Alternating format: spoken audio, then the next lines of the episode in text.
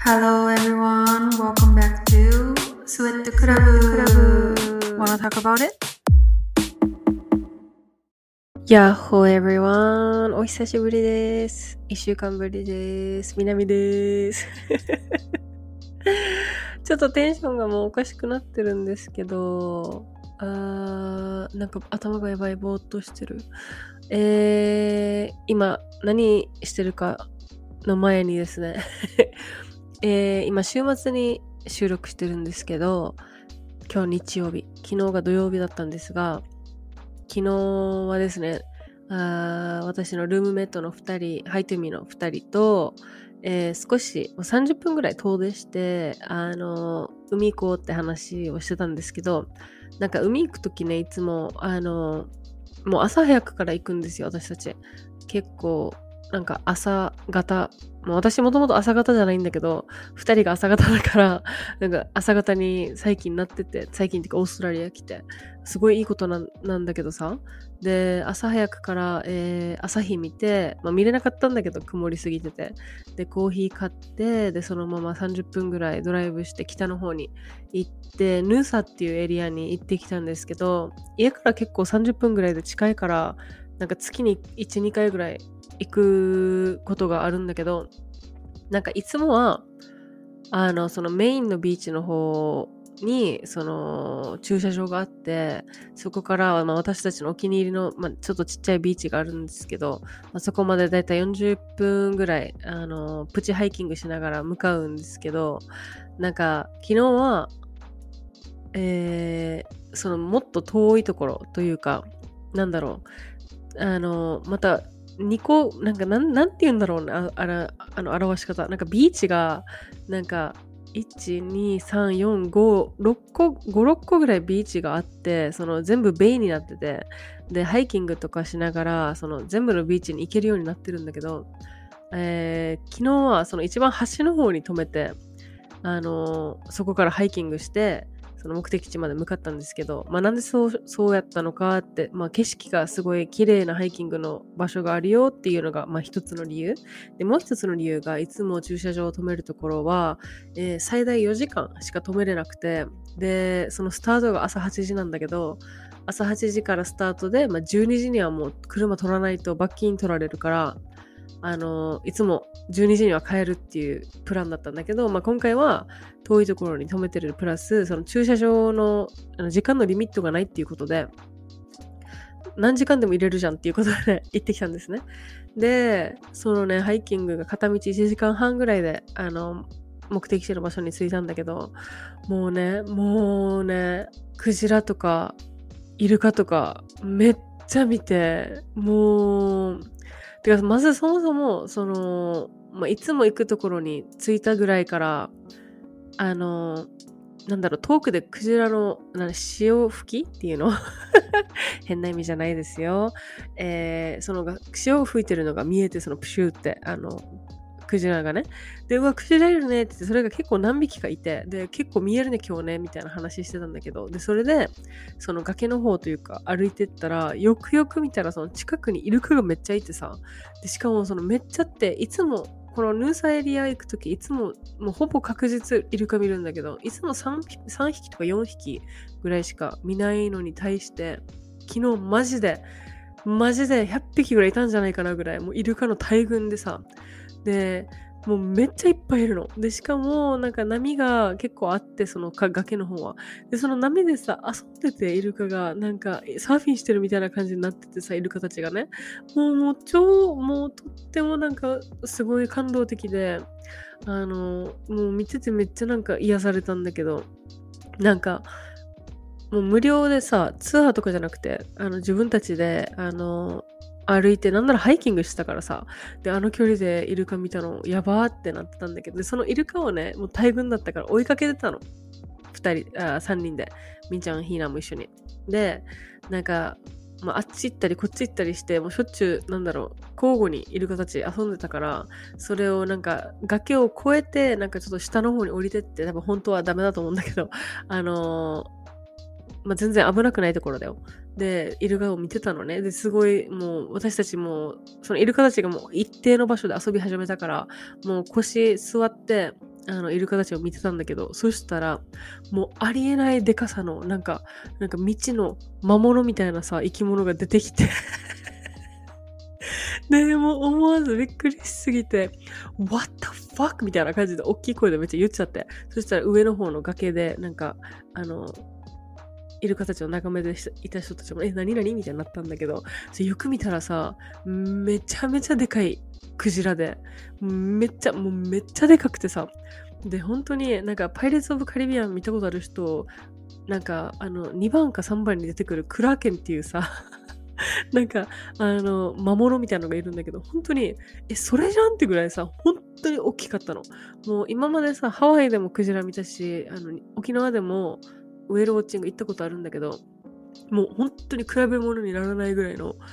大きさのクジラがいて、え、やばいやばいやばいみたいな、なって、で、しかもめっちゃ近くてさ、その崖、自分たちがいた崖から。で、え、やばくない？みたいな。え、何今の？みたいな。で、白と黒の、なんかシャシャチかなと思って最初、白色と黒色だったから。でも、あの、また潮吹いてたから、あ、クジラだねってなって、で、え、でかすぎん？みたいな。で、でかいからなのかわかんないけど、あの、ジャンプはしてくれなくて、ずっとなんだろう、波の上行ったり来たり、あの、姿を見せたり、隠したりっていうのをずっとやってて、で、よくよく見たら、3匹いて、多分、親子なのね。お父さんお母さん、子供？かわかんないけど、家族じゃないかなって言いながら見てたんだけど、でさ、そのイルカたちもさ、そのクジラたちのさ、周りでさ、泳いでてさ、もうとっても、もうなんかもう本当に神秘的、神秘的で、なんか、もうめちゃめちゃ癒された一日だった。もうムービーめっちゃ綺麗に撮れたんで、あの、インスタにアップしてるので、ぜひぜひぜひ見てみてください。もう、ちょ、本当にやばかった。なんか、今一応季節的には冬だからクジラが見えるっていう感じらしいんだけど、もう、いや、あの、あの距離でクジラもイルカもあの、まあ、イルカは私一回ハワイで泳いだことあるから、すごい近くまで行ったことあるんだけど、でも、ね、ちなんていうの、陸にいてあの距離でイルカとかクジラとか見れるのはもうなかなかないだろうと思って。なんかやっぱりお金払ってボートに乗ってツアーに行くとかならさ、まだわかるけどさ、その、そういうスポットにも行くだろうし。いや、もう野生のね、あんなして、ネイチャーで、あの、出会えたのは、本当になんか運が良かったのか、なんか何だったのかわかんないけどさ、朝早く行動してよかったね、こっちまで来てよかったねって言ってさ、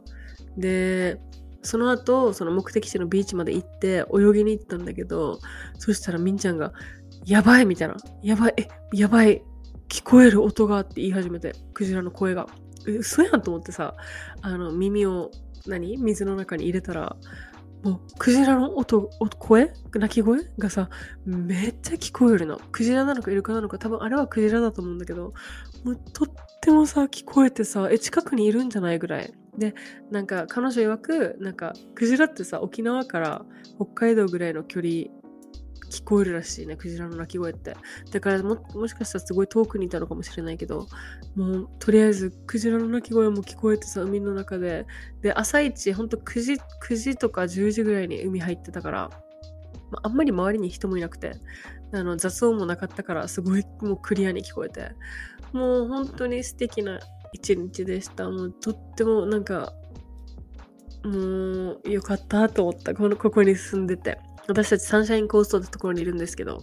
もうマジ正解だった。オーストラリア住んでる方、なんかこの辺に、クイーンズランドとかにいる人は、もう絶対ヌーサ行ってみた方がいいです。マジで。特にこの朝の時間帯。多分、あとプラス、今冬だからっていうのもあると思うんだけど、ぜひ近くに住んでる人はヌーサ行ってみてください。もう朝から行ったらね、こんなもう最高な出来事に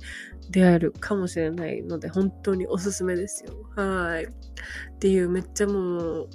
浄化された一日だったんですけど、で、あの、3時間トータル歩いてて、で、距離にしたら14キロぐらい歩いててさ、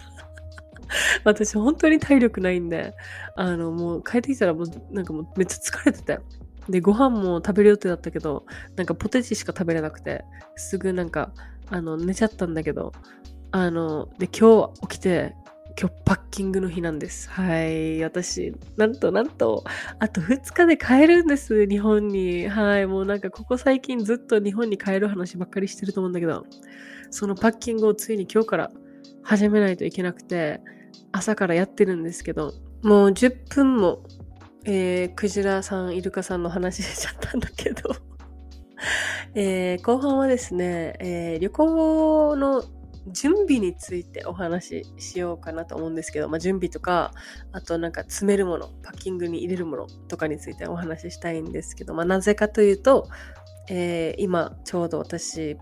まあ、パッキング中なんで、えーなんか、手荷物に持っていくもの、機内、えー、てん？なんだっけ？あ預け荷物に入れるものと手荷物で一緒に持っていくものって分けないといけないじゃないですか。で、それで何が必要だったかな機内に何が必要だっけとかって思いながらパッキングしてるんですけど、そもそもね、私旅行大好きだし、もう海外旅行とかもめっちゃ大好きなんですけど、このパッキングっていう作業がもう世界で一番嫌いなんです。世界で、まあごめん、一番は持ったかも、2番目か3番目ぐらいに嫌いなんだけど、とにかくパッキングが嫌いで、あの、もう後回しにしがちなんですけど、まあ今回は、えー明日も明後日もお仕事行って、明後日、えま、夜の便で、夜中の便で飛ぶので、あもう今でやっとこうと思って、仕事終わって帰ってきてお風呂したら多分すぐ空港向かうから。なので余裕を持ってやってるんですけど、プラス、もう一つ、なぜ今やってるかっていう理由は、この今住んでるお家が、もうリースが来月切れちゃうんですね。半年の。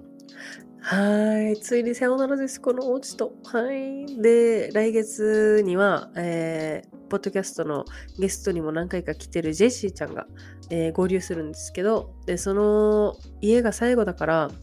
あの、引っ越しするじゃないですか。で、私もう本当に申し訳ないんですけど、二人には。えー引っ越しの時いないんですよ。日本にまだいて、どうしても帰れなくて、その日程で。なので、まあ、2人にお引っ越しを任せちゃうことになるんだけど、そう、なので、その引っ越しの準備も含めてやらないといけないんです。この週末で。はい。だから、パッキングプラス、引っ越しの準備って感じなんですけど、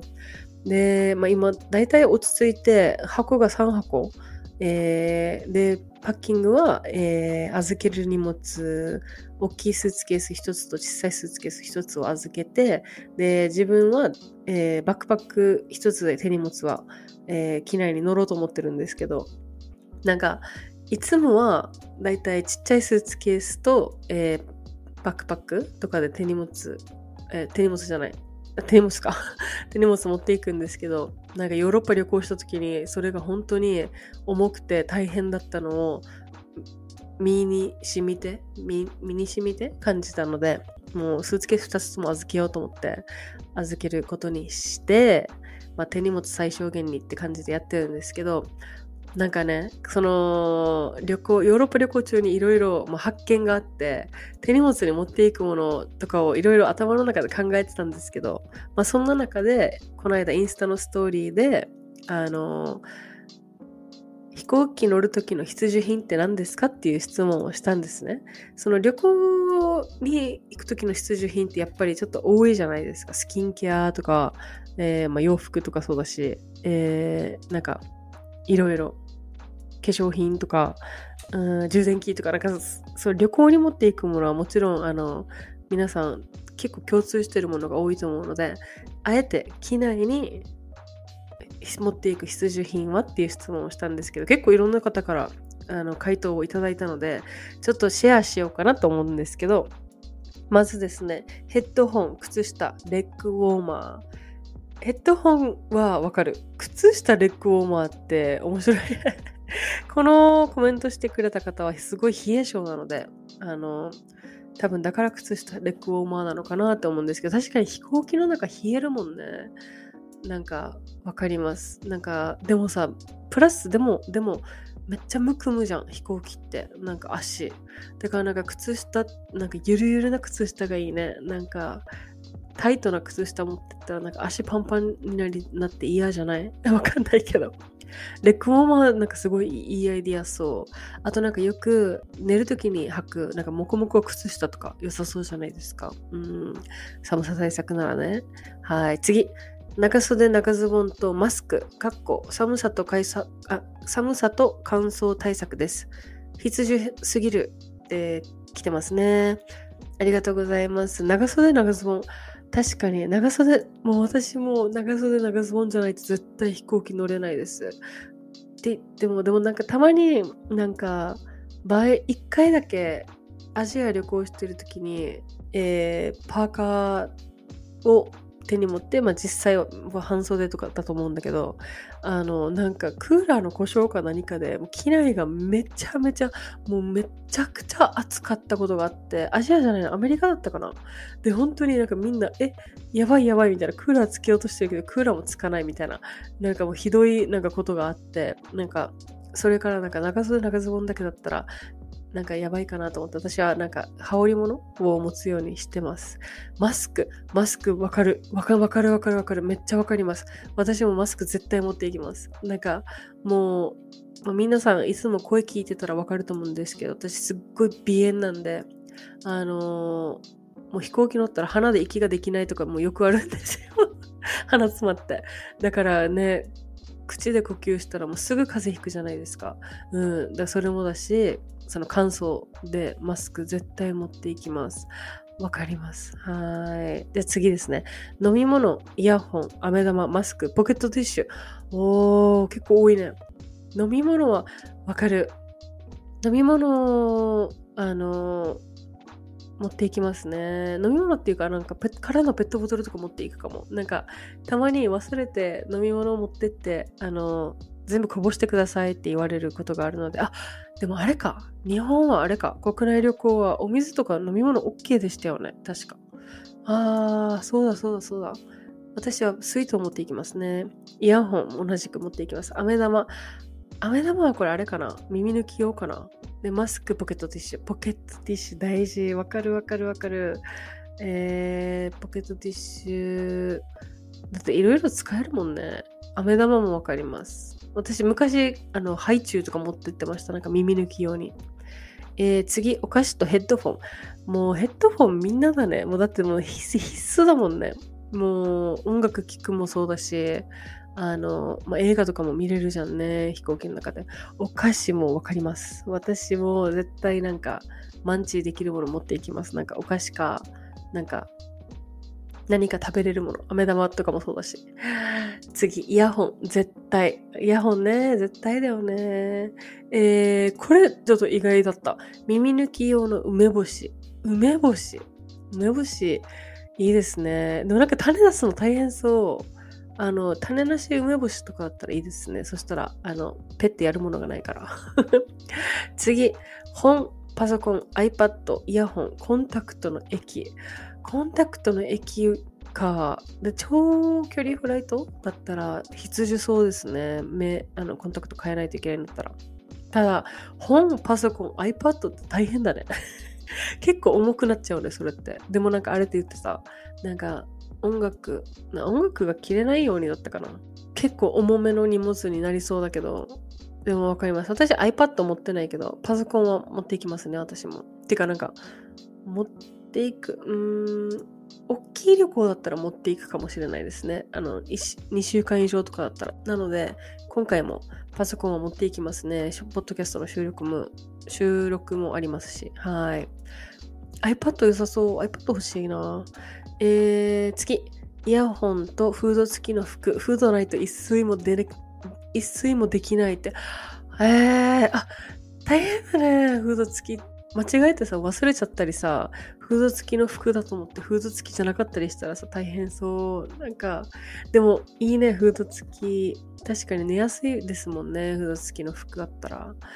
はい。皆さん、ご回答ありがとうございました。やっぱり、イヤホンが圧倒的に多かったですね。私も絶対、絶対イヤホン持っていきます。しかも、あの、充電切れたり、なんかあった時のために、え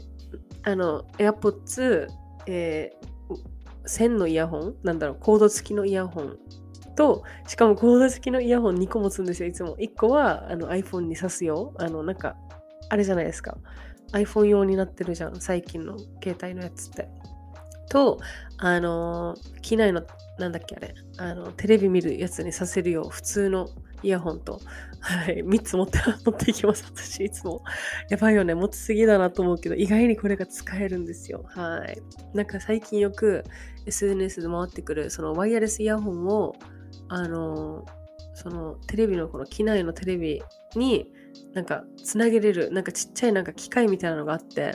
それちょっと欲しいなと思ったんだけど、結構、結構いい値段す。いい値段っていうか8000円とかじゃなかったかな。するので、まあ今は、まあまだワイヤレスじゃなくても、あの、機内のテレビは使えるので、あの、まあいつか買いたいなと思うんだけど、はい。私はですね、えー、絶対持っていくのは、うん、イヤホン、えー、Kindle で、もうこれは本当にヨーロッパ旅行からなんですけど、この持っていく、もう絶対持っていくものは、えー、ビニール袋です。もう、ね、これは、なぜか、なぜビニール袋なのかって気になる方は、ぜひ、あの、海外旅行やらかしエピソードパート1っていうエピソード、34ですね。エピソード34をぜひ聞いてきてください。はい。もう、あれ以来私はもう恐怖で、あの、もうトラウマなので、もうビニール袋絶対カバンに忍び込ませてます。はい。もうこれはね、本当に何があるかわからないから、あの、中長距離短距離フライト関係なくビニール袋は絶対持ってってます。はい。あと、酔い止めだ。この4つは必需品かなあと、まあ、携帯？普通に。まあ、携帯はね、持っていかない人いないと思うけど。はい。こんな感じですね。で、長距離かどうかによって、その、何、ネックペロを持ってったり、あのなんだっけあれ、スイッチ持ってったり、もう本当に、えー、もう、カンフトボーにできる、本当暇つぶせるものは持っていくようにしてます。はい。で、長距離フライトは、あの、まあ、ご飯とか配られるから、あんまり食べ物とか持っていかないんですけど、逆に、あの、短いフライトとか、ちあの微妙な長さ、4、5時間とか、ハワイからあのメインランドとか、そういう、で、格安航空とかは結構そういうのついてこないので、そういう時はお菓子とか持っていくようにしてます。はい。で、そうですね。だから今回もそんな感じで、あの、考えながら手荷物の、あの、荷物をあシャ、シャッフルじゃない、なんだっけ、なんだっけ、あの、選別だ。選別してるんですけど、はい。あとなんかさ、その、ヨーロッパ旅行で学んだのは、えー、空腹と寝不足で、えー、飛行機に乗らないこと。はい。しっかり前日寝るのと、あと、何かご飯を食べること。フライト前に。しかもその食べるものも、ちゃんと固形物、パンとかご飯とか、そういうものをしっかり食べて、まあ、食べ過ぎないようにだけど、食べてフライトに乗るのが大事なのかなって思ってるので、今ちょうど炊き込みご飯を炊いてるんですね。はい。だからそれを、まあ、おにぎりみたいにして、あさって持っていこうかなと思ってるんだけど、はい。みたいな感じですけど、いかがでしたか？皆さん。なんか私、結構、やっぱり私、これも持っていくなっていうのとかあったら、ぜひぜひ追加でメッセージとかいただけたら嬉しいです。はい。ということで、このエピソードが、えー、公開されてる水曜日には私、日本にいますので、はい。また、日本にいるときは、なんか、旅行中のというか、日本の、あの、まあ、リールとかインスタのストーリーとかあげれたらいいなと思ってるし、あの、ちょっと、ポッドキャストのゲストに呼びたいなって人も、あの、いるので、また、新しい面白いエピソードが聞けるかと思いますので、皆様ぜひお楽しみにしててください。それでは最後までご視聴いただきありがとうございます。チャオチャオ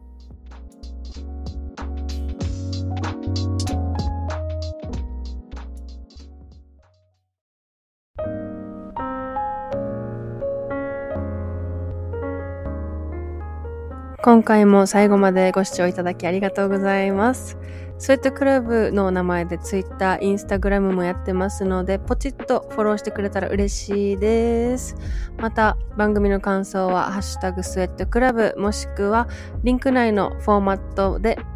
募集してます。それではまた次のエピソードでお会いしましょう。チャオチャオ